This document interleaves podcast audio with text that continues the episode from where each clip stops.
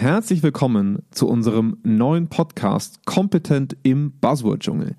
Diejenigen von euch, die Zweikern schon kennen, die Andreas und mich vielleicht schon kennen und damit unseren anderen Podcast Senf statt Senfte, die werden vielleicht wissen, dass wir bis dato eher ein, ich möchte jetzt nicht despektierlich sein, aber ein Laber-Podcast gemacht haben, wo wir innerhalb von 30, 40 Minuten über Dinge sprechen, die bei Zweikern halt so passieren, die die Unternehmenskultur betreffen, neue Themen, die auf uns hereinprasseln, einfach um Dinge zu verarbeiten und euch auch einen Einblick in unsere Arbeitswelt zu geben.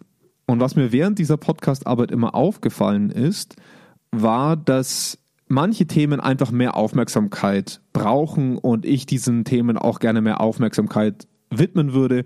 Aber das passt einfach nicht in so eine lockere Gesprächsatmosphäre, wie Andi und ich sie oft fahren und auch einfach nicht mit unserer Zeit, die wir normalerweise für solche Themen einfach auch in der Recherche aufbringen können.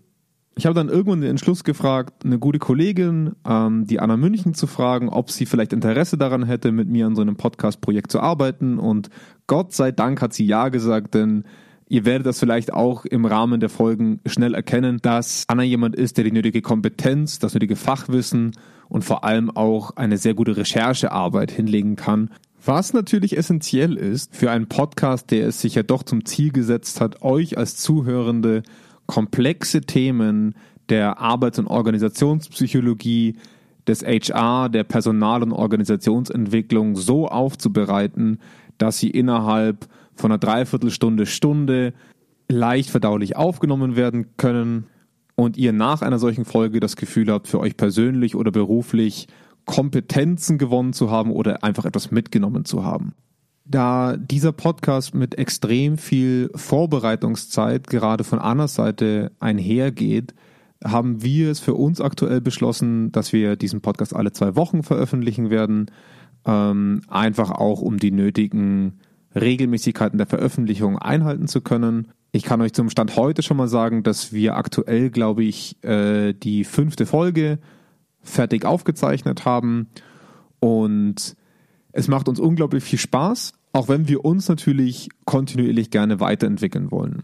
Und aus diesem Grund haben wir es uns jetzt mal zum Ziel gesetzt, zehn Folgen zu veröffentlichen und nach diesen Folgen mal zu sehen, generieren wir bei euch überhaupt das nötige Interesse, diesen Podcast zu verfolgen? Wie entwickeln sich die Zuhörer- und Abonnentenzahlen? Und ergibt es daher Sinn, dass wir so viel Zeit und Leidenschaft in ein Projekt stecken, das halt vielleicht nur uns beide betrifft, aber sonst gar nicht so auf die große Resonanz stößt. Und das ist auch vollkommen in Ordnung. Aber dann würden wir das wahrscheinlich eher wieder auf gemütliche Freitagnachmittagsbesprechungen als auf jetzt einen größer angelegten Podcast übertragen. Aus diesem Grund würden wir uns sehr freuen, wenn ihr diesen Podcast abonniert, wenn ihr uns direktes Feedback dalasst. Äh, kontaktieren könnt ihr uns über hallo at zweikern.com. Und jetzt habe ich eigentlich auch schon genug gelabert. Es gibt ja noch eine ganze Podcast-Folge hier hinten dran. Insofern viel Spaß mit Episode 1. Kompetent im Buzzword-Dschungel. Ein Zweikern-Podcast mit uns. Doktorin Anna München. Und Jonas Andelfinger. Folge uns durch das Dickicht prominenter HR-Trends.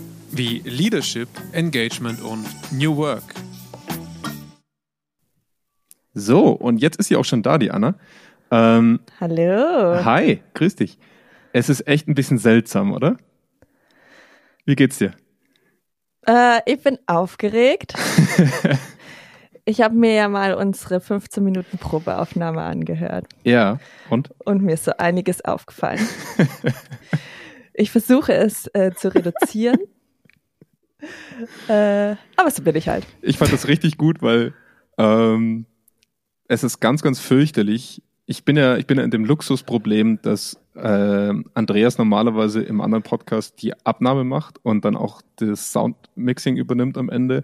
Und ich muss mir meine eigene Stimme nicht anhören, weil wenn ich das tun müsste, was ich jetzt leider tun muss mit diesem Podcast, da wird man so sehr selbst, also man wird sich sehr selbst gewahr und man hört alles. Mhm. Und ich fand das so lustig, dass du mir gleich bei der Probeaufnahme geschrieben hast, oh Mist, das muss ich ändern und das muss ich ändern. Ich dachte mir auch gleich, fuck, das ist genau das, was mir auch passiert in solchen Situationen. Deswegen dachte ich mir, da legen wir jetzt gar nicht mal so viel Wert rein und wir quatschen einfach frei nee. von der Leber. Ähm, genau. Wir, wir sollten ja vielleicht zwei Dinge, ich habe es ja im, im, Intro ganz kurz schon angemerkt, klar machen. Ähm, wir sitzen nicht beieinander. Ähm, das heißt, so ein kleines Meer ist dazwischen. Atlantik Meer. genannt. Ist das nicht der Pond? Der Pond, stimmt, der kleine Pond. Der Pond. Ähm, das heißt, es kann halt mal sein, dass wir entweder ein bisschen asynchron sind. Wir haben versucht, das mit der so gut, äh, mit der Technik so gut es geht äh, zu überbrücken. Aber wenn es mal zu Internetproblemen kommt, dann werden wir das vielleicht mal mit einem Cut lösen oder sowas. Aber deswegen eine neue Folge aufzunehmen, ist uns dann auch, äh, es ist schade, weil es ist dann nicht mehr so natürlich wie vorher. Und aus dem Grund entschuldigt bitte, wenn da mal ein Cut kommt äh, und ihr merkt, da war vielleicht irgendwas nicht so ganz rund. Und für uns ist es natürlich auch ein ganz neues Umfeld, weil es unfassbar anders ist, mit jemandem am Tisch zu sitzen und zu reden mit Mikrofonen versus am Video. Das haben wir auch bei den Probeaufnahmen schon gemerkt. Ne? Ja. Gut, dann so viel mal zum Rahmen. Ähm, lass uns mal in das erste Thema reinsteigen. Ähm, das ist ja so ein Thema, Andreas und ich hatten es, glaube ich, auch schon in mehrfachen Folgen von Senf statt Senfte mal so ein bisschen oberflächlich, so wie wir alles oberflächlich behandeln, äh, mal angekratzt, weil es ein Themenbereich ist, der uns in unserer Arbeit ähm, sehr viel begleitet. Und ich darf, denke ich mal, so weit so viel sagen, dass, dass du aus dem gleichen Arbeitsbereich stammst, also du bist Psychologin. Aber ähm, vielleicht magst du ganz kurz ein bisschen erzählen, bevor wir ganz einsteigen, was du bisher so gemacht hast, ähm, was du studiert hast. Äh, vielleicht mal so ein ganz kleines Ding zu deiner Bio, das hätte ich jetzt fast vergessen. Okay. Ähm, genau. Ich bin Psychologin, habe im wunderschönen Trier studiert Mhm. ähm, und habe eine Zeit lang bei der Bundesagentur für Arbeit im Bereich Personalpolitik Mhm. ähm, gearbeitet. Das heißt, wir haben die Themen Engagementförderung, Mhm. Gesundheitsmanagement, Diversity Management, das waren alles so Themen in dem Bereich. Ja, ja. Ähm, und danach bin ich dann wieder zurück an die Uni äh, in St. Gallen am Institut für Führung und Personalmanagement und habe da meinen Doktor abgeschlossen. Mhm. Jetzt auch schon wieder anderthalb Jahre her. Äh, genau. Und aus privaten Gründen bin ich dann nach Boston gezogen. Ja, weil, weil und die Sonne. jetzt, dich hier beim Podcast zu unterstützen. Geil. Ja, also und man muss ja dazu sagen, ähm, wir haben uns ja, also wir kennen uns tatsächlich seit wir so, ich würde mal sagen, zwei, drei Jahre alt sind. Ich glaube, das darf man auch mal offenlegen. Ähm, Also seit Jonas noch in den Windeln war. Richtig, du warst ja immer schon so ein bisschen die erwachsenere und ältere von uns beiden. Aber, ähm, aber wir kennen uns tatsächlich schon so lange. Ähm, und wir haben dann zufälligerweise ähm, über einfach gemeinsame Gespräche mal Anknüpfungspunkte gefunden und du hast mich dann im Prinzip im Rahmen von Supervisionen und kleineren Coachings quasi so durch einige Projekte ein bisschen durchbegleitet.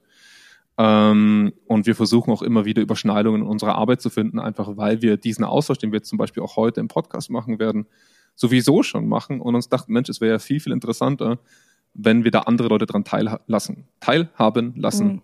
können. So, Deutsch ist auch on point heute, das ist wundervoll.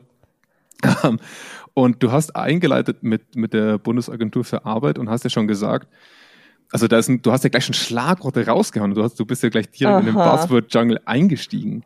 Ähm, das Aha. heißt, ich habe, das ist auch schon der erste Beweis dafür, dass ich mir den richtigen Podcast-Partner rausgesucht habe für dieses Projekt.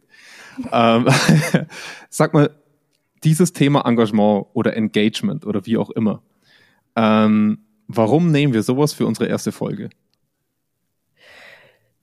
Das ist eine gute Frage. Ähm, der Grund ist einfach, weil es so ein unglaubliches präsentes Thema seit 20 Jahren in der HR-Arbeit ist. Mhm. Ähm, es ist ein Thema, wo man, wenn man anfängt, es zu googeln, zig Angebote finden kann von verschiedensten Beratungsfirmen, Ja. enorm viel verschiedene Modelle. Mhm. Und die Idee war von uns ja auch so ein bisschen, um das Ganze so zu demystifieren. Zu sagen, okay, Engagement, Engagement, wie auch immer man das nennen will, womit man sich auch immer wohler fühlt, ist ein unglaublich ähm, positiv behaftetes Wort.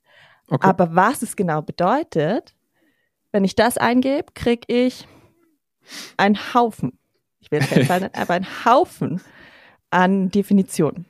Ja, Und deswegen ist es, glaube ich, ein ganz gutes Einstiegsthema, weil es zum einen sehr präsent ist in der HR-Arbeit, aber auch zum anderen einen mit sehr viel Fragezeichen zurücklässt. Mhm, absolut, sehe ich auch so. Also ähm, ich finde es immer wieder spannend, wie es solche ähm, darf ich offenlegen, dass du gern Yoga machst? Ich glaube, das ist in Ordnung. Ja, natürlich.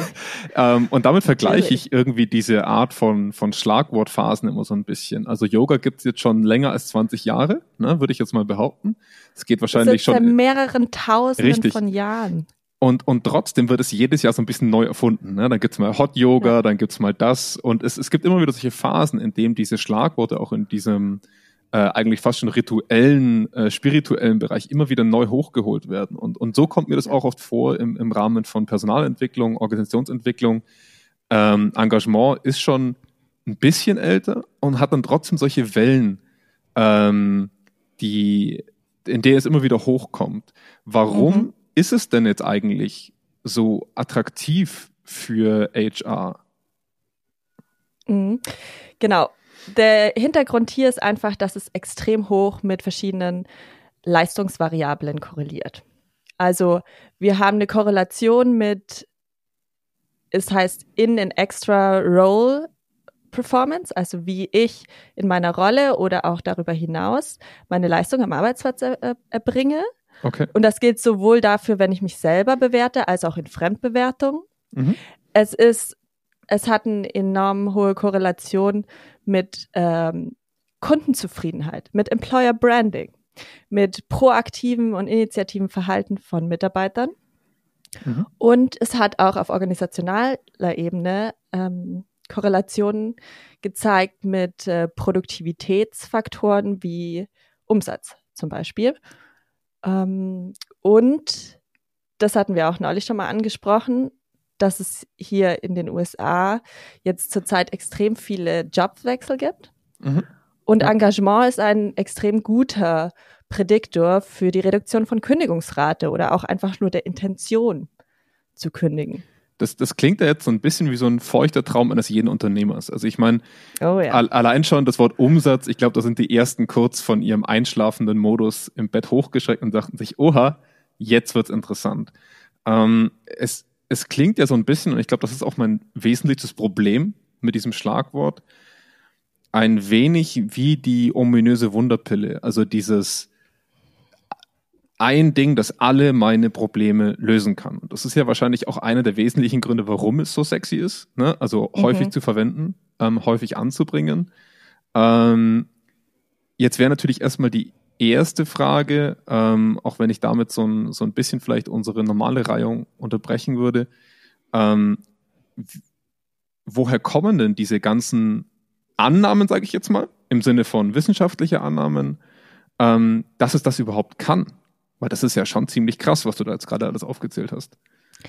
Also zunächst einmal sind das ja keine Annahmen, sondern es sind Oh, gleich mal die erste Studienergebnisse. Zurechtweisung. Okay, okay. das okay. heißt, es sind Hypothesen, die angenommen wurden, aber die dann in Studienergebnissen ähm, Effekte aufgezeigt haben. Mhm.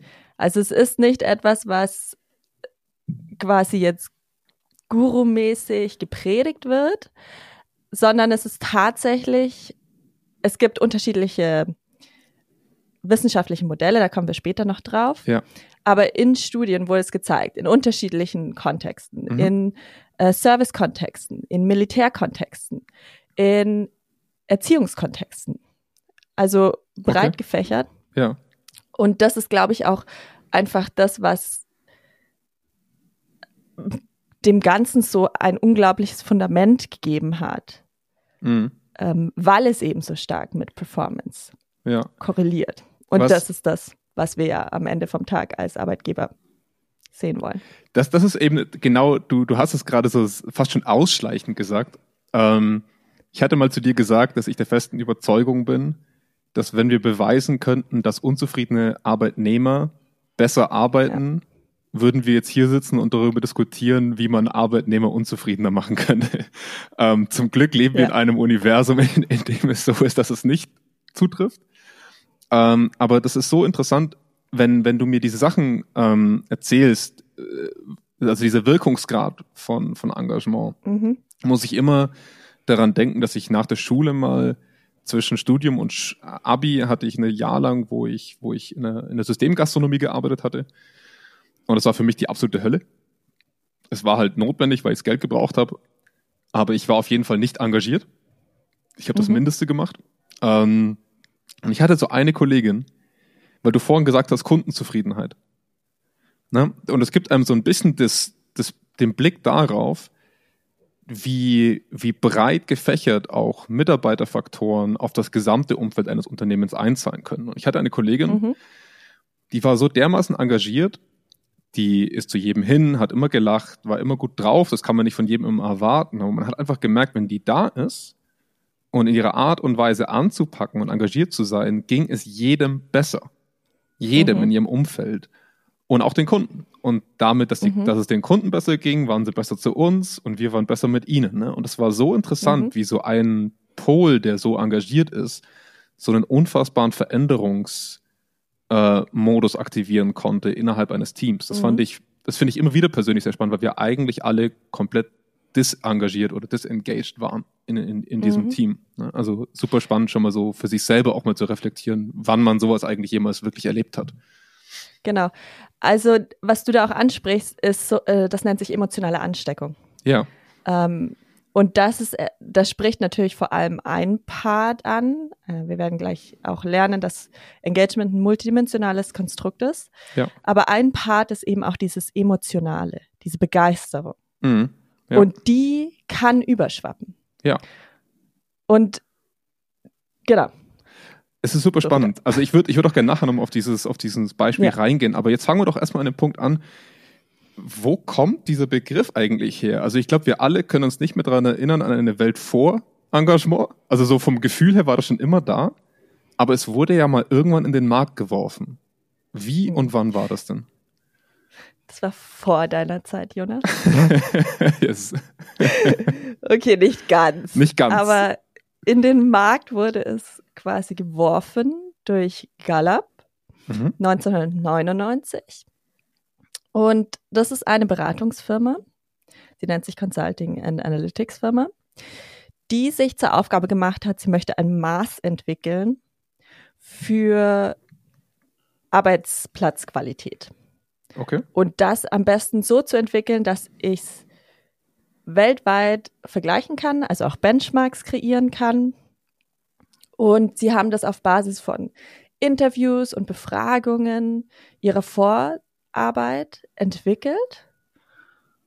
Und dadurch ist es auch erschienen in einem Buch damals dann. Und dadurch ist es dann quasi zu so einem Hype auch geworden. Obwohl, man muss hier auch äh, sagen, dass Kahn 1990 das Konstrukt per se als äh, schon definiert hatte. Also es ist mhm. jetzt keine Neuerfindung gewesen, ähm, aber sie sind eigentlich diejenigen, die es auf den Markt gebracht haben, die es für sagen. ja, sichtbar gemacht haben. Und ja. genau, also ja. sie haben eine unglaublich gute Marketingkampagne betrieben für dieses Produkt.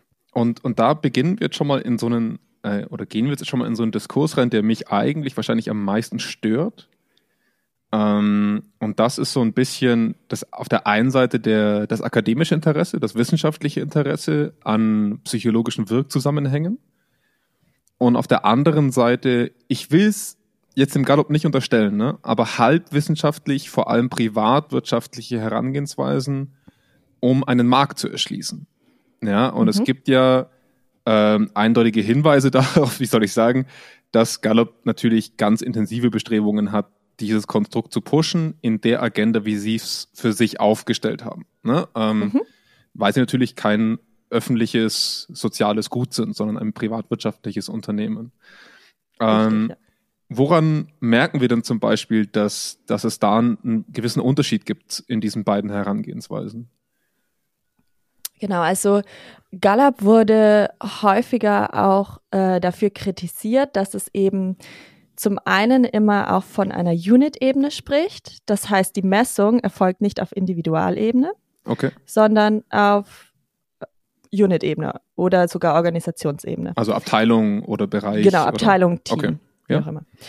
Ähm, und das ist aber, da muss man halt sehr vorsichtig sein, weil wenn ich von Performance auf Unit-Ebene oder auf einer kollektiven Ebene spreche, dann muss ich auch andere Modelle dem Ganzen rechnerisch unterlegen, als wenn ich einfach nur sage, ich bleibe auf Individualebene, habe einen Prädiktor auf Individualebene und ein Kriterium oder wenn wir es Outcome nennen wollen, auf mhm. Individualebene.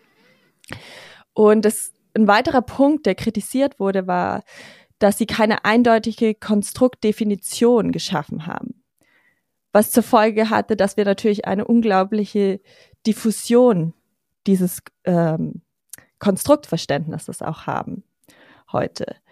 Ähm, sie haben, wenn man, man kann die Fragen online ansehen auf ja. deren Website. Ja. Und wenn man sich, sich die mal anschaut, dann ist zum Beispiel eine Frage, I know what is expected of me at work. Oder I have the material and equipment I need to do my work right. Ja. Das heißt, was wir hier messen, ist keine Outcome-Variable, sondern wir messen tatsächlich Arbeitsplatzqualität. Richtig, also, ja. Job-Charakteristika.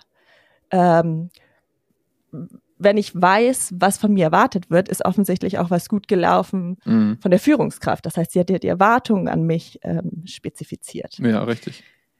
Und das ist etwas, wo wir, egal welches Engagementkonstrukt wir nutzen, um in unserer Organisation Engagement zu messen, müssen wir uns auch immer die Fragen, die dahinter liegen, angucken. Ja. Messen wir wirklich den Outcome, also bin ich engaged, oder messen wir eher die Stellhebel, die dazu führen? Mhm. Und das ist so etwas, wo man mh, mm, manchmal gar nicht so durchblickt, weil es einfach ein Wirrwarr an Items und Fragebogen da draußen gibt. Ja, auf jeden Fall. Also ich muss ehrlich sagen, dass ich bin normalerweise eher auf der Seite der Stellhebel aus dem marktwirtschaftlichen Grund, dass ich es als Unternehmer verändern kann.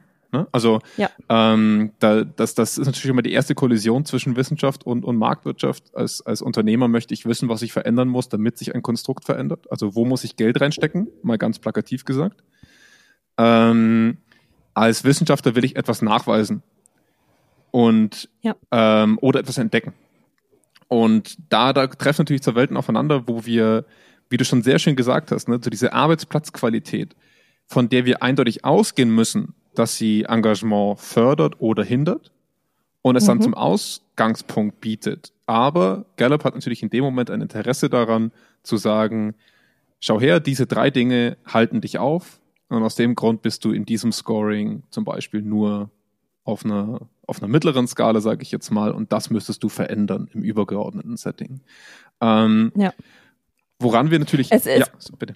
Ja, es ist natürlich auch du erzeugst natürlich eine höhere Range in deinen Antworten, wenn du über Dinge, äh, über Dinge oder wenn du Dinge bewerten lässt, die extern sind. Also mein Vorgesetzter, meine Arbeitsplatzressourcen, mhm. meine Job Characteristics, meine Autonomie, was auch immer dahinter stecken ja. möchte als wenn ich sage, okay, sag mir doch mal, wie du siehst, wie engaged du bist. Ja. Da haben wir das Problem der sozialen Erwünschtheit.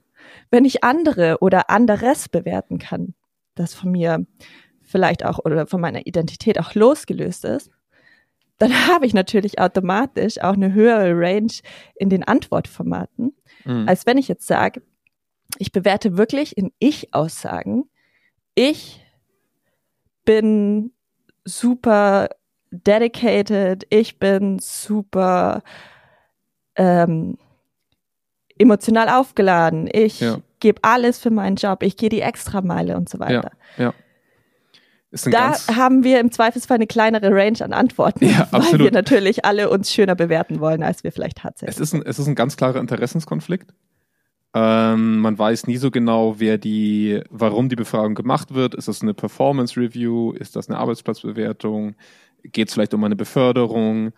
Und selbst wenn das alles ausgeschlossen wäre, tendiert der Mensch dennoch dazu, wie du sagst, aufgrund sozialer Erwünschtheit, das ist ein ganz problematisches Phänomen in der psychologischen Wissenschaft oder auch in jeder Art von äh, Befragungswissenschaft, dass man Antworten tendiert, um sich selber vor sich selbst auch gut darstellen zu können. Es geht nicht mal um den Bewerter, es geht Richtig. sehr häufig darum, sein eigenes positives Bild aufrechterhalten zu können. Und wenn man ganz ehrlich ist, wäre die beste Frage, um zu schauen, ob Engagement da ist, zu fragen, bist du engagiert? Das Dumme ist halt nur, dass die wenigsten Leute Nein sagen würden. Ja, und das auch vor mhm. allem, wie du vorhin schon richtig gesagt hast, äh, frag mal 100 Leute nach engagiert, wie sie es definieren. Und du wirst wahrscheinlich mhm. 70 verschiedene Antworten bekommen. Und das ist mhm. genau das Problem an solchen sehr landläufig bekannten, auch durch eben viele Beratungsfirmen gestreuten, auch durch Geisteswissenschaften stark gestreuten Begriffen, die ja auch festen Bestandteil in unserer Sprache haben. Also ich meine, das Wort engagiert gibt es ja schon länger als das Gallup-Institut das im Prinzip verbreitet hat. Ne? Und dadurch vermischen mhm. sich natürlich auch sehr viele äh, Thematiken. Ähm, mhm. Was ich, du hast ja in, in, unsere, in unsere Recherche, ich sage immer unsere Recherche, aber es ist hauptsächlich deine Recherche, hattest du ja auch äh, angemerkt, dass es 2016 die sogenannte äh, Engagement Crisis gab. Mhm. Hast du dazu Näheres mhm. gefunden, wie das, wie die an die Öffentlichkeit getreten ist? Genau, also 2016 hat Gallup die Engagement Crisis ausgerufen und äh, gesagt, dass sie, wenn sie über, also diese Befragung wird in, ich glaube, über 70 Sprachen durchgeführt, in mhm. verschiedensten Ländern ähm, und darüber gemittelt, dass nur 13 Prozent wirklich engaged sind. Ich habe mal geguckt, in Deutschland waren zu dem Zeitpunkt 15 Prozent laut Gallup ja. ähm, engaged. Also ein bisschen drüber. Uh. Ja. Ähm, da war ich noch bei McDonalds. Natürlich, nee, ich glaube, da war ich schon, nee, da war ich schon raus. Sorry. Alles gut. was, was ist schon raus bei McDonalds? Ich glaube schon. Es ist fünf Jahre her. ähm, genau. Und das ist natürlich auch einfach ein super Marketing. Mhm. Ähm, Effekt gewesen oder ein Supermarketing-Gag. Einfach um dieses ganze Konstrukt meiner Meinung nach nochmal in den Fokus Absolut. zu setzen. Absolut. 2015, also in, in dem Zeitraum ist auch sehr viel passiert, mm. im europäischen Bereich auch, zu dem Thema Engagement. Also so 2012 aufwärts, was jetzt gerade den Praxisbereich betrifft. Mhm. Und da hat es natürlich super reingefuttert. Ähm, 2015 hat auch die OECD zum Beispiel ein Expertentreffen gemacht. Hier ein kleiner Shoutout zu der Dr. Behrens, die damals meine Chefin bei der BA war ah, ja. und äh, für die ich mich auch sehr viel in dieses äh, Thema eingearbeitet habe. Und auch Shoutout zu Dr. Hacker, der da natürlich Den kann auch, ich auch noch. erwähnt werden muss. Ja, die haben extrem viel bei der BA zum Thema Engagement gemacht, ja. ähm, wo ich auch mein ganzes Wissen drauf aufbaue. Deswegen darf ich das nicht unerwähnt lassen. Ähm, aber genau, auch selbst auf der OECD, dann war das Thema eben, wie können wir engagiert sein im Public Service? Ein mhm. Argument war auch immer, der im Public Service zu arbeiten oder halt in der Öffentlichkeit, äh, im, öffentlichen, im öffentlichen Sektor, ja, ja. ist nicht so sexy, wie wenn du sagen kannst, du arbeitest bei Salesforce ja. oder bei Microsoft oder bei Daimler oder, ja, oder heute Tesla oder so, ne? Das ist natürlich was ganz genau, anderes. Genau, Tesla. Ja. Daimler darf ich gar nicht mal sagen. Tesla oder wo, wo auch immer. Ja. Ähm, und da war natürlich dann das Thema Engagement und wie können wir, ohne dass unsere Marke schon so für uns spricht, mhm. die Menschen für die Arbeit im öffentlichen Sektor begeistern. Ja. War super spannend. Ja also in dem, ja. in dem Zeitraum ist einfach viel passiert und da hat dann Gallup auch noch seine Engagement Crisis reingehauen. Ähm, ist natürlich super für Nachfragen nach Engagement. Ich, ich wollte gerade sagen, also das, das, mit dem würde ich vielleicht auch so ein bisschen schon mal dieses, äh, diese Einleitung der Theorie so ein bisschen ausblenden, bevor wir noch in die nächsten äh, kleineren Diskurse gehen, was das Thema angeht. Aber da merkt man halt schon ganz klar, dass wenn der Anbieter halt auch gleichzeitig die Schablone an, anlegen darf, ne? Ja. also ich meine, die legen ja fest, ab wann jemand engagiert ist und ab wann nicht. Schaffen sie natürlich in einem genialen Schachzug ein Bedarfsfeld in der Welt, das hier, wie du vorhin schon eingeleitet hast, so super attraktiv ist, es zu haben in hohem Maß und es super mhm. viel Druck erzeugt, wenn ich es nicht habe.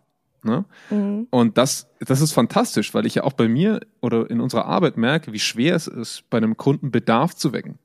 Also zu verstehen, dass, ja. dass dieser Kunde versteht, wie wichtig es ist, an diesen Dingen zu arbeiten. Und da haben sie natürlich eigentlich schon den perfekten Sturm äh, für dieses Thema eigentlich auch geschaffen. Ne? Also Hut ab, Ja. ich, ich will das gar nicht immer nur schlecht reden, das ist ja schon auch ein Nee, großer Boost nicht. gewesen für dieses Thema insgesamt. Ne? Ja, und es ist auch, darüber hatten wir auch schon mal gesprochen, es hilft einfach, dir auch Türen zu öffnen, die beim Thema psychische Gesundheit am Arbeitsplatz verschlossen bleiben. Mhm. Engagement, Engagement, wie auch immer man das aussprechen will, klingt einfach tausendmal attraktiver, Ja, absolut. ähm, als wir sprechen jetzt über Burnout. Wir sprechen über Förderung psychischer Gesundheit am Arbeitsplatz. Wir Absolut. sprechen über genau. Und das also, aber auch natürlich hier wieder die Hypothese, wenn sie es anders gemessen hätten, und zwar strenger im wissenschaftlichen Kontext als Outcome-Variable Engagement, wäre die Zahl von 13 Prozent sicherlich höher ausgefallen. Auf jeden Fall. Also ich schätze mal, da hätten wir genau das Umgedrehte gehabt. Wir hätten 13 Prozent gehabt, die nicht äh, Ja. engaged gewesen wären wahrscheinlich. Eben aufgrund der Probleme, die wir auch mit so einer Art von Befragung wahrscheinlich gehabt hätten. Ähm, Aber es sagt uns halt auch extrem viel aus darüber, wie schlecht Arbeitsplatzqualität sein kann. Mhm. Also wenn wir jetzt mal uns loslösen von Mhm. auf jeden wie Fall. sie es messen. Ja. Ja. Also da muss man halt schon auch sagen, dass dadurch, dass dieses, dadurch, dass sie Faktoren messen, die in ihren Augen auf Engagement laden, also sagt, also, also einen Teil davon Mhm. bewirken, ähm, äh, befragen wir parallel auch relativ viele Faktoren, die auf ganz, ganz andere Sachen noch einzahlen. Ne? Also angenommen, ähm, ich bin mit meinem Arbeitsumfeld zufrieden bin ich ja nicht nur engagierter, sondern zum Beispiel, vielleicht mache ich auch weniger Überstunden, weil ich effizientere Abläufe habe. Ne? Es sind ja ganz viele Annahmen, Ja. die ich dahinter noch treffen kann, die noch ganz andere positive Outcomes haben. Und da haben solche großen, breiten Befragungen, wenn man sie aktiv in mit Maßnahmen unterfüttert, ne, muss man auch mal dazu sagen, eine relativ Mhm. gute Chance, mehr zu verbessern, als sie ursprünglich eigentlich wollten, weil man viel mehr, ein sehr, sehr großes Spektrum einfach abgreift an Themen, die es beschäftigt. Wir haben natürlich in der Realität oft sehr viel weniger Maßnahmen, als Dinge befragt werden. Ist auch klar. Ne? Also desto mehr ich befrage, desto weniger Maßnahmen kommen am Ende oftmals dabei raus. Aber so sei es in der Stelle. Ähm, ich weiß, dass wir sehr viel mehr vorhatten mit der, Tech, äh, mit der, mit der theoretischen Einleitung, aber ich würde jetzt mal so langsam schon ins Doing überleiten wollen. Ja. Ähm, ich, nur eine Sache noch, ähm, um das abzuschließen. Du hattest vorhin ja mal gesagt, da gibt es einen Zusammenhang zu wirklich rein ökonomischen Daten. Und an der Stelle sollten wir vielleicht nochmal eine ganz kurze Zäsur machen, weil Mhm. ähm, was unsere Zuhörer und Zuhörerinnen vielleicht gar nicht verstehen ist, oder die, die schon länger in dem Bereich arbeiten, vielleicht durchaus wissen, dass HR, Personalentwicklung und auch Organisationsentwicklung im menschlichen Sinne, sage ich jetzt mal, und nicht im strukturellen Sinne, ähm, extreme Probleme hat, ihre Maßnahmen und Agenten eigentlich einem Geschäftsführer vorlegen zu können oder einem Vorstand, ähm, weil man es selten mit, mit marktwirtschaftlichen Daten unterfüttern kann. Also wie viel muss ich reinbuttern, damit ich was rausbekomme? Und dadurch hat sich HR und Personalentwicklung oftmals hinter Bereiche stellen müssen und muss es heute auch noch hinter Finance, äh, hinter dem Vertrieb, hinter den wirklichen geldbringenden Dingen, sage ich jetzt mal. Und das war schon ein ziemlicher Meilenstein auch in dieser Verbindung aus angewandter Wissenschaft, dass man ähm, ein Riesenthema hatte, was konkret in Verbindung stand zu ökonomischen KPIs. Und das ist extrem selten gewesen zu der Zeit und hat deswegen, denke ich, auch diesen nötigen Push gebracht, was uns bis heute, das muss man halt auch ehrlich sagen, was uns bis heute überhaupt ermöglicht, in vielen HR-Bereichen über Dinge zu sprechen, die auf Personalentwicklung einzahlen. Weil man immer irgendwo mal solche Studien rauspacken kann und sagen kann, das hat aber irgendwo einen Zusammenhang. Ne? Und das muss man einfach dieser, Mhm. dieser Welle, die äh, Anfang der 2000er angefangen hat, auch wirklich zugute schreiben. Mhm. Gut. Ja. Also, liebe Anna, ich bin Unternehmer. Ich hätte sehr gerne, dass ich von den 13% auf 99% komme. Ich google jetzt Engagement. Was würdest du mir raten? Was muss ich tun? Wow. Zunächst einmal würde ich, hängt es einfach davon ab, wie man anfangen will. Wenn ich einfach nur Engagement google, dann wette ich mit dir kommt ganz vorne Gallup, Great Place to Work, Best Place to Work, Mhm. ähm, so zig Beratungsangebote. Mhm. Ich würde erstmal die Suche modifizieren. ich würde erstmal in Google Scholar gehen. Ja. Und würde dort Engagement suchen und Predictors of Engagement. Mhm. Weil ich dann einfach erstmal verstehe, was ist wirklich Engagement. Weil dann ich im Zweifelsfall, wenn ich es raten lasse, nach dem, was am meisten zitiert wurde, im Zweifelsfall, mhm. finde ich heraus, dass es ein amerikanisches und ein europäisches Modell gibt, ähm, und die Engagement definieren als ein multidimensionales Konstrukt. Mhm. Und wenn es darum geht, multidimensionale Konstrukte zu beeinflussen, dann wird es kompliziert. Ja, auf jeden Fall. Weil es einfach, wie du vorhin schon gesagt hast, extrem viele Stellhebel gibt. Es ist nicht nur multidimensional, sondern es ist auch noch multifaktoral, was die mhm. Einflussfaktoren angeht. Ähm, genau. Aber wie, wie gesagt, ich würde erstmal sagen, einen Schritt zurück, versteht erstmal, was Engagement ist. Und da gibt es eben zwei Modelle. Einmal das von Kahn, 1990, habe ich vorhin ganz am Anfang schon mal erwähnt. Mhm. Das sagt, es gibt eine äh, physische, eine emotionale und eine kognitive Facette von Engagement. Mhm. Also physisch, wie viel Energie ich reinstecke in meinen Job, emotional, wie begeistert ich bin, kognitiv, wie sehr ich mich quasi absorbieren lasse von meinem Job. Mhm. Und die definieren auch sehr, sehr klar, dass das Selbst, also mein Selbst, Teil meiner Arbeit wird. Schaufeli und Bakker haben das europäische Modell geprägt. Und das ist etwas, was auch die bekannteste Skala hervorgebracht hat, die genutzt wird. Das ist die Utrecht Work Engagement Scale. Und die haben auch gesagt, es gibt auch drei Facetten von Engagement. Okay. Und äh, während aber Kahn eher den Fokus auf das Motivationale gelegt hat, sagen die, wir sprechen hier von einem Attitude, von einer Einstellung, von einer Haltung gegenüber ja. meiner Arbeit. Ja. Und die unterscheiden es in Vigor, was sowas wie Energie ist, will, also der Wille, etwas zu investieren. So ein Antrieb, ne? So, ja. Genau. Ja. Dedication, also wie stark ich mich dem Ganzen, ähm, also wie stark ich mich involviere, wie stark ich mich dem Ganzen widme, mhm. wie ich auch das Thema Stolz daraus ziehe. Und Absorption, wo du dann eher davon sprichst, dass du zum Beispiel, ähm, dass du zum Beispiel in der Arbeit bist und die Zeit extrem schnell vorbeigeht. Ähm, okay. Oder dass es vielleicht auch gar nicht so leicht ist, sich davon loszumachen, weil du mhm. einfach so darin aufgehst. Und interessanterweise sagen sie auch, beziehungsweise ähm, das wurde später dann auch von Maslow ähm, noch unterstrichen, dass das Gegenteil von Burnout ist.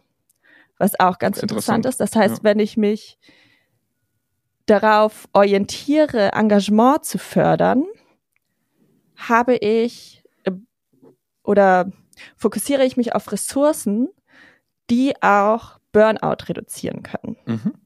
Also wie ist so eine auch eine Diskussion, ob es wirklich zwei unterschiedliche gegensätzliche Konstrukte sind. Aber ja. es ist für mich als Praktiker ganz interessant, weil es halt eben, was wir vorhin schon gesagt haben, wir sprechen hier von Engagement im Gegensatz von Burnout. Ja. Aber wir drehen an ähnlichen Ressourcen, also förderliche Aspekte und reduzieren entsprechende Stressoren. Okay. Aber jetzt gehe ich doch, jetzt habe ich das verstanden, ne? Ja. Und jetzt merke Schritt ich, eins. und jetzt merke ich, das ist mir viel zu kompliziert, ich hole mir zu einer Agentur. Ja. wo, wo, wo, wo ist dann so das übergeordnete Problem an diesem Herangehen? Die, zum einen ist die Schwierigkeit natürlich darin, dass jeder Engagement unterschiedlich bewährt, äh, definiert und dementsprechend unterschiedliche Befragungen drunter legt. Hm.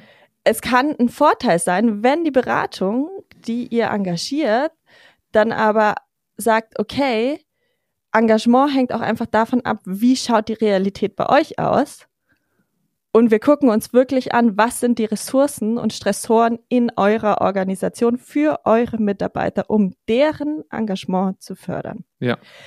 Weil da gab es auch eine super interessante Definition, dass halt Engagement auch ein systemisches Ergebnis ist. Das heißt, dass unterschiedliche Potenziale, also das individuelle, das Gruppenpotenzial und auch das organisationale Potenzial oder System, wenn du so willst, und all diese Rollen, die ich darin einnehme, als Konglomerat quasi das Eng Engagement bilden.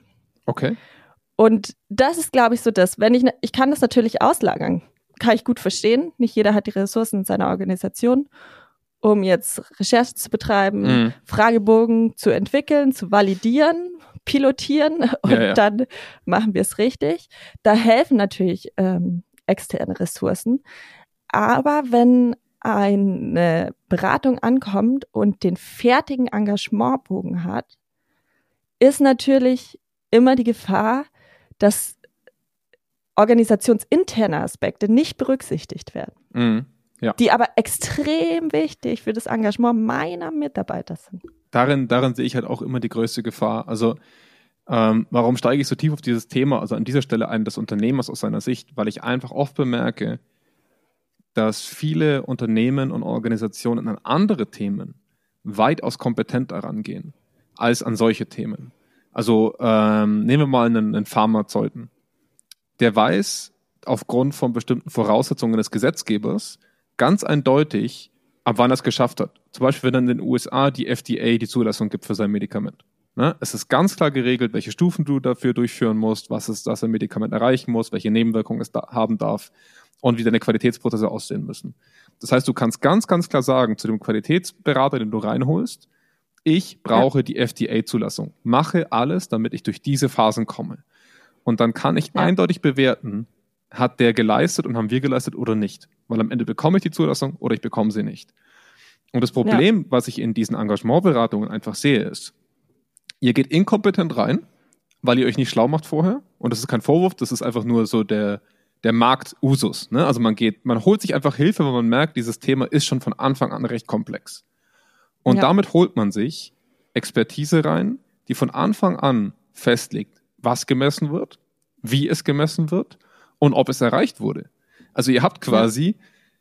die Bewertung desjenigen, der bezahlt wird für das, was er da tut, durch die Person, die bezahlt wird. Ne? Und das ist einfach ein Interessenskonflikt, den man mit Kompetenz begegnen muss. Man muss in einer Richtung begegnen, zu sagen, ich habe mich schlau gemacht, ich weiß, wo ich hin mhm. möchte, ich weiß zum Beispiel, warum ich Engagement fördern will, ich merke auch, warum ich vielleicht zu wenig Engagement in meiner Organisation habe, weil ihr werdet ja, ja nicht 100 Aspekte eurer Arbeit innerhalb von einem halben Jahr oder Jahr verändern können, sondern es muss ja irgendwo eine klare Zielsetzung geben, aufgrund derer ihr dahin wollt und auch auf der, aufgrund derer ihr eure Kompetenzen in-house ausbildet weil da sehe ich einfach eine Gefahr der Abhängigkeit. Und diese, diese Abhängigkeit wird einfach sehr, sehr gern auf dem Markt gespielt, weil das für mhm. uns Berater, der Bayer würde sagen, Agmade Wiesen ist. Ja? Also das, man macht sich selber die Tür auf und hinter sich wieder zu. Ne? Ganz einfach. Ja, da spielt auch so ein bisschen rein, dass ähm, auch Engagement aus der Wissenschaft wird auch als ein Konstrukt definiert, das relativ konstant ist. Also wir reden hier von einem State-Konstrukt, ähm, also einem Zustand, mhm. das aber jetzt nicht wie zum Beispiel, also nicht zwangsläufig wie zum Beispiel eine Mood einfach so verändert werden kann. Also wie eine Stimmung sozusagen. Ja. Ähm, aber es gab Studien, also Tagebuchstudien, die gezeigt haben, dass es schon auch Schwankungen von Tag zu Tag gibt in Abhängigkeit davon, wie zum Beispiel meine Interaktion mit meiner Führungskraft an dem Tag war, hm. wie meine sonstigen Jobressourcen an dem Tag aussahen. Und das ist ganz spannend, weil wenn ich natürlich mit der Argumentation reingehe und sage, es ist eigentlich Engagement ist was ziemlich Festes, so. Hm. Ähm, wenn ich das mal geschafft habe, dann bin ich safe. Das heißt, wenn ich diese 13 Prozent engagiert habe, auf die kann ich immer bauen, dann will ich eigentlich nur die anderen noch da hochheben, sozusagen. Ja. ja. Und das ist aber sehr gefährlich. Und das kann natürlich passieren, wenn du vorgefertigte Konzepte nimmst, ohne zu gucken, was wirklich die Realität der Leute im Alltag vor Ort ist, weil du dann solche Schwankungen eventuell nicht auffangen kannst oder nicht berücksichtigen kannst in deiner Messung. Mhm. Und ähm, die Leute dann wieder verlierst, die schon engaged waren. Ja. Also die dann auch nicht als selbstverständlich wahrnehmen. Ich meine, es heißt so nur 13 Prozent sind engaged, aber 13 Prozent sind engaged. Die wollen ja. wir auch behalten. Richtig. So. Ja. Und wir wollen die anderen zwar da auch noch hinbekommen, aber wir wollen die auch behalten. Und ja. wir dürfen das nicht als selbstverständlich nehmen. Und da ist natürlich immer die Gefahr, wenn ich zu sehr an einem starren Konzept festhalte, das in zig verschiedenen Organisationen gleichermaßen angewendet wird, obwohl Engagement ein sehr starkes Konstrukt ist, ähm, kann ich sowas dann oder diese Menschen dann verlieren oder mhm. eben auch so Schwankungen, die so gar nicht offensichtlich sind jetzt auf der strategischen Ebene, sondern eher im Alltag der Mitarbeiter ja. relevant wird, ähm, erfassen. Richtig. Also ich, ich sehe auch in so ein bisschen, dass dieses, ähm, ich finde, so dieses ganze, die ganze Arbeit und Engagement ist so ein bisschen wie ein Raucher, der aufhören muss zu rauchen. Also ich will jetzt nicht sagen, dass ein nicht engagierendes Umfeld, dass ein nicht engagierendes Umfeld wie eine Sucht ist, aber ähm, es ist eine sehr radikale Veränderung und es ist eine konstante Veränderung, an die man sich regelmäßig erinnern muss. Und damit will ich jetzt nicht raus, dass hier einfach einmal im Jahr eine Engagementbefragung gemacht wird, sondern viel eher, dass man es als ganzheitlichen Begriff betrachtet, dass man ähm, nicht nur daheim nicht raucht, sondern auch im Auto nicht oder eben auch nicht auf Arbeit. Es ist ein, ich habe oft das Gefühl, dass Unternehmen sehr sequenziell denken. Also das heißt, wir machen zwei Jahre lang Engagement, dann macht man ein Jahr Agile, dann kommen zwei Jahre Lean Leadership.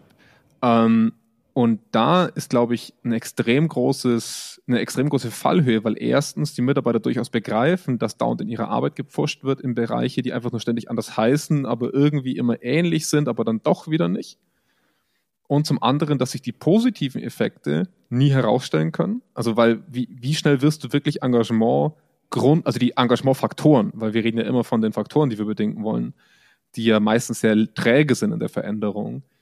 Ähm, wie lange willst du wirklich brauchen, um das zu verändern, damit dann diese, dieses Gefühl oder diese Einstellung, und Einstellungen sind ja auch was sehr Festes bei Menschen oftmals, dass, dass die sich wirklich regelmäßig die Chance bekommen, sich zu verändern. Weil ich, da, da sind wir natürlich jetzt in einem sehr wissenschaftlichen Bereich schon unterwegs, wo wir vielleicht auch nochmal ganz kurz drauf, drauf eingehen müssen.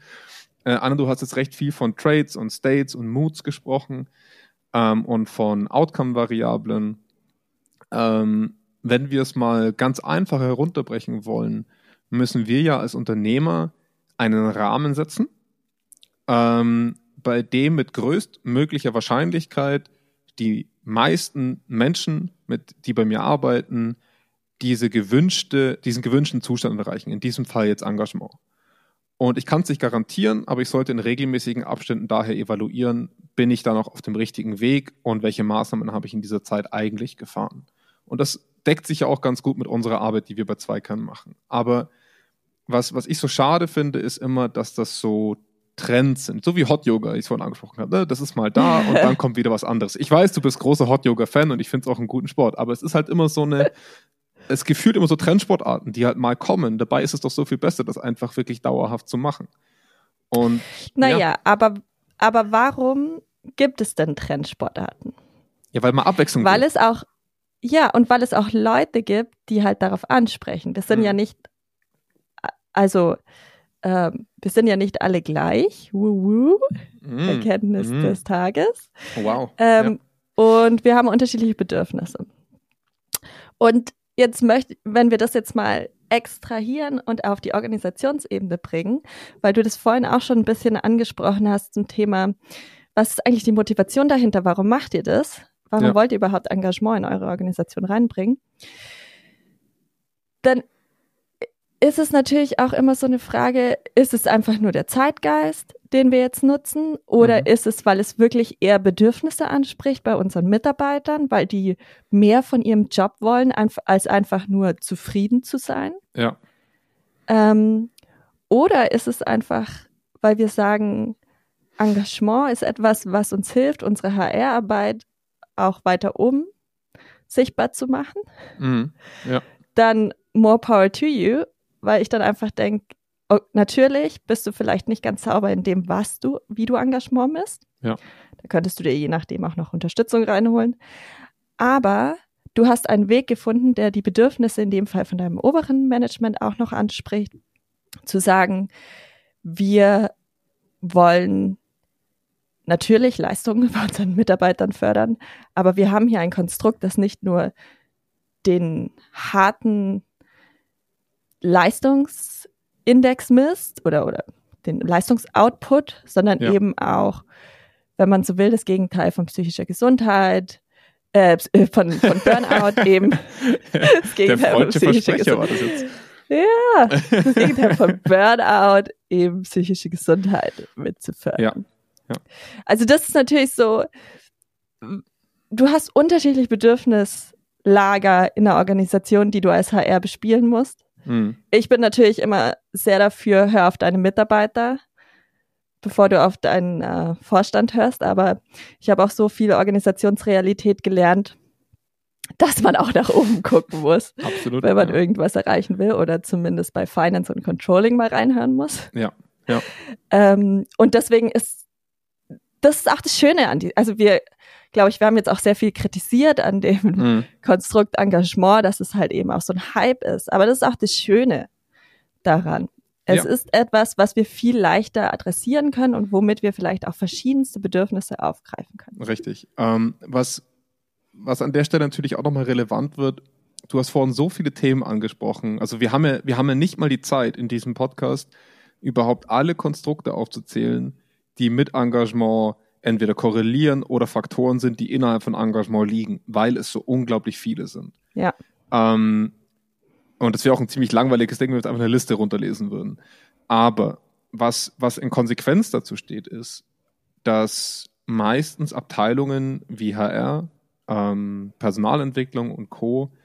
mit den Ergebnissen von solchen Befragungen aufgrund der reinen Menge nicht die Verantwortung für deren Umsetzung, also für deren Veränderung tragen kann. Und da sehe ich halt die, das größte, äh, das größte Versagen sowohl von solchen Beratungsagenturen wie auch äh, von Unternehmen, die es umsetzen, dass man die, die Energie, die durch sowas entstehen kann, sich vorab Gedanken machen muss, wer in unserer Organisation kann eigentlich welches Thema, also welche Bedingungen von, von Engagement treiben. Also wer nimmt sich dann am Ende den Arbeitsplätzen an? Wer nimmt sich der Führung an?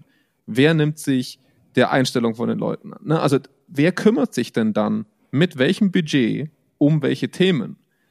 Weil das wird meistens zu keiner Sekunde diskutiert. Und deswegen ist Engagement dann für mich oft einfach so ein verbranntes Thema schon, weil Leute die zehnte Befragung gemacht haben und dieses Wort einfach wie so, ein, wie so eine Leiche von A nach B geschoben wird und keiner kann sie wirklich umsetzen. Und das finde ich leider sehr schade für ein Thema, was eigentlich extremes Potenzial hat.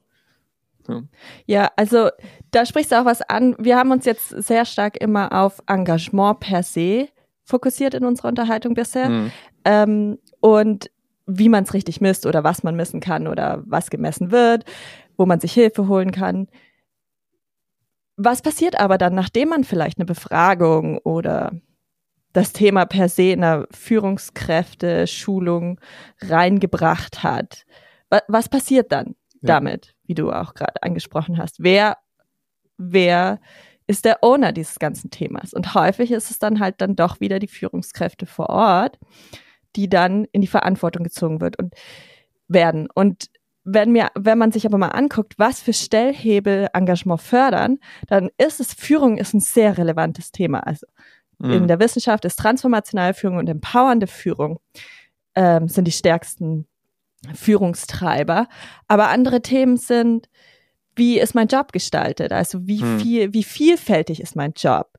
Welche Entwicklungsmöglichkeiten habe hab ich? Welche Autonomie habe ich? Ja. Selbstführung ist ein enorm großer Stellhebel für Engagement. Also inwieweit ich mir selber auch meine Ressourcen suchen kann. Ja.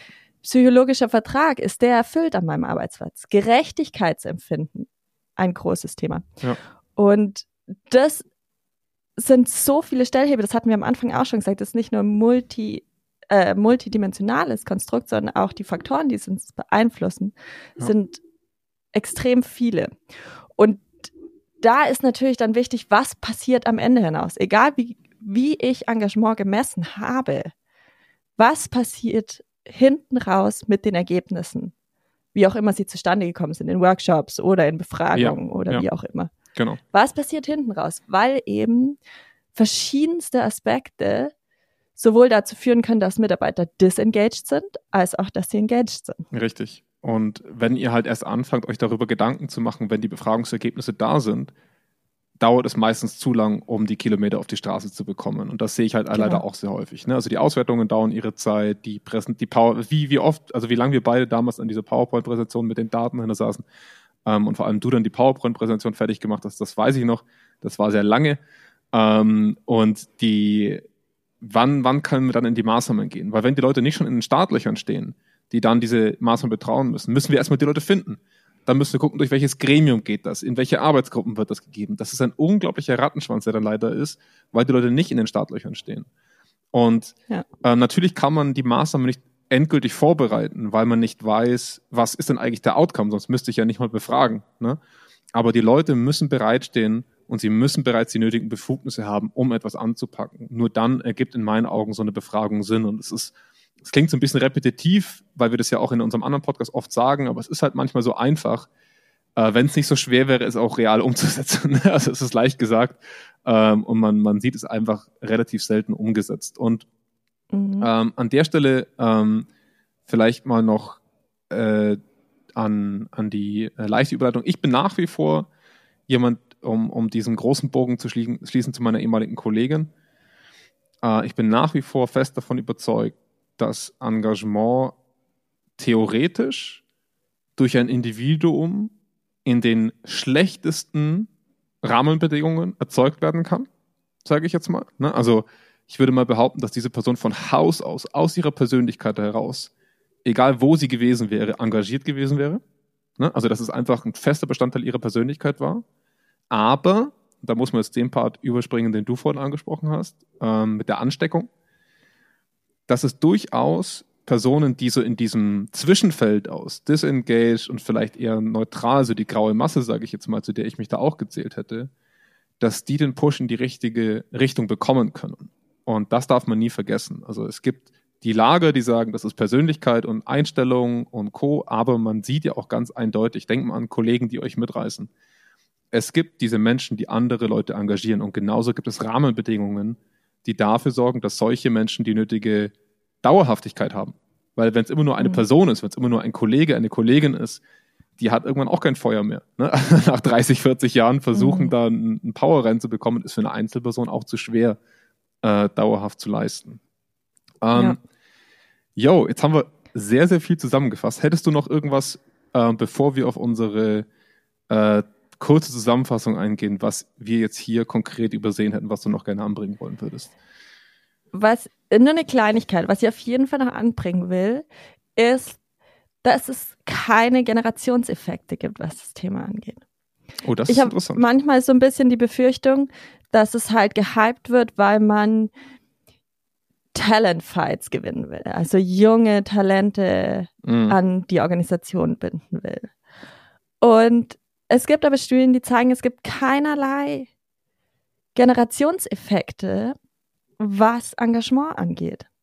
Und das finde ich einfach nochmal sehr wichtig hervorzuheben als Abschluss, weil gra also weil gerade wenn wir solchen Worten hinterherrennen oder solchen Hypes hinterherrennen, Mhm. kann es passieren, dass wir nur einen Teil der Mitarbeiter damit ähm, adressieren wollen, was Ja. aber komplett fehl am Platz wäre, weil Engagement ist kein Thema des Alters. Und ähm, das wollte ich einfach nochmal zum Schluss Das ist ein super, super schönes Schlusswort. Ja. weil ich fand das bei allen Studien eins, das, was mich am meisten ähm, auch angesprochen hat, Ja. dass Hätte ich ich die, gedacht. die Mitarbeiterschaft als Gesamtheit sehe und nicht nur den Hype und damit kann ich junge Talente Ja. an uns binden. Das ist super spannend. Darüber habe ich mir noch nie so wirklich Gedanken gemacht, weil man, man hat ja immer so dieses Stereotyp von den jungen Wilden, ne, die dann so die mit Ideologie reingehen und etwas treiben und dass man der so gern diese Startup-Kultur hat. Also ich, ich finde das schön, mal aufzuzeigen, dass man, dass man das in jeder Generation leisten und auch erreichen kann. Sehr schön. Ja. Ähm, vielen, vielen Dank. Ähm, gehen wir mal ganz kurz an so eine, bevor wir ganz äh, in, in das Ende unseres Podcasts gehen, ähm, unserer ersten Folge. Ähm, wir haben jetzt nicht geschafft, auf 40, 45 Minuten zu kommen, ist aber auch nicht schlimm. Ist ja unsere erste Folge. Ähm, wir geloben Besserung. Wir geloben Besserung, dass wir das äh, besser hinbekommen. Aber mein Gott, das muss man aushalten können. Wir ja. lassen uns da heute nicht stressen. Ähm, was würdest du jetzt sagen, weil wir ja uns in einem, wie Sie sagen, wir, wir, bewegen uns, wir bewegen uns in einem unternehmerischen Setting. Aus dem Grund braucht jede Präsentation und jede Diskussion ein paar Take-Home-Messages. Etwas, was man sich ha. schnell mitnehmen kann, wohin der Geschäftsführer schnell hinspringen kann, wenn er nur die drei Punkte hören will, die jetzt diese Stunde Gelaber zum in, in, eingedampfter Form produziert haben. Ähm, was würdest du sagen, ähm, was wären so deine allerwichtigsten Punkte, die du zusammenfassend gerne unterstreichen wollen würdest, wenn sich jemand fragt, Mensch, was ist Engagement und was sollte ich mir dringend mitnehmen? Mindestens. Ja, ich glaube, grundsätzlich gilt für Engagement wie für viele andere Themen im HR-Bereich, hinterfragt eure Motivation. Warum wollt ihr jetzt vielleicht eine etablierte Leadership Feedback-Befragung ersetzen durch eine Engagementbefragung? Wer bei euch treibt dieses Thema? Ist es etwas, was auch vom Vorstand gewollt ist? Also der Fisch stinkt vom Kopf. Ist da oben die Begeisterung für das Thema auch vorhanden? Habe ich da die notwendigen Ressourcen für? Und wozu das Ganze? Mhm. Ist es wirklich nur ein Employer Branding Ding? Dann bin ich der Überzeugung, dass der Prozess nicht zu Ende gedacht wird und am Ende auch keine Veränderung bei den Mitarbeitern passiert, was letztlich nur mehr Frustration hervorruft. Ja. Ähm, ein anderes Ding wäre, baut eigenes Know-how auf. Das hast du vorhin ja auch schon ein bisschen äh, angetriggert, zu sagen, okay, ich, da draußen ist eine Vielzahl an Beratungsangeboten. Und da sind auch bestimmt ganz viele tolle Ideen dabei. Ja. Ähm, die Frage ist aber, will ich alles outsourcen oder will ich auch einen Teil an Kompetenz bei mir behalten? Und das schaffe ich natürlich durch Wissen, mhm. das ich mir generiere zu dem Thema Engagement. Ein weiteres, äh, weiterer Punkt wäre, was passt zu eurer Organisation? Das hatten wir auch schon angesprochen. Mhm je mehr ich auf das höre, was wirklich eine Realität der Mitarbeiter vor Ort passiert und das in meinem Intervention, wie auch immer ihr das machen wollt, ob über eine Befragung oder Workshops oder wie auch immer, ähm, mit einfließt, desto eher kann ich auch wirklich im Nachhinein dann Dinge verändern. Hm. Und als letzter Punkt wäre noch, vermeide Trendhopping. Aber wir werden euch ja in unseren kommenden ähm, Podcasts auch verschiedene Trendthemen und Schlagwörter ähm, näher bringen. Und dann ist es halt Engagement, ist ein super Konzept.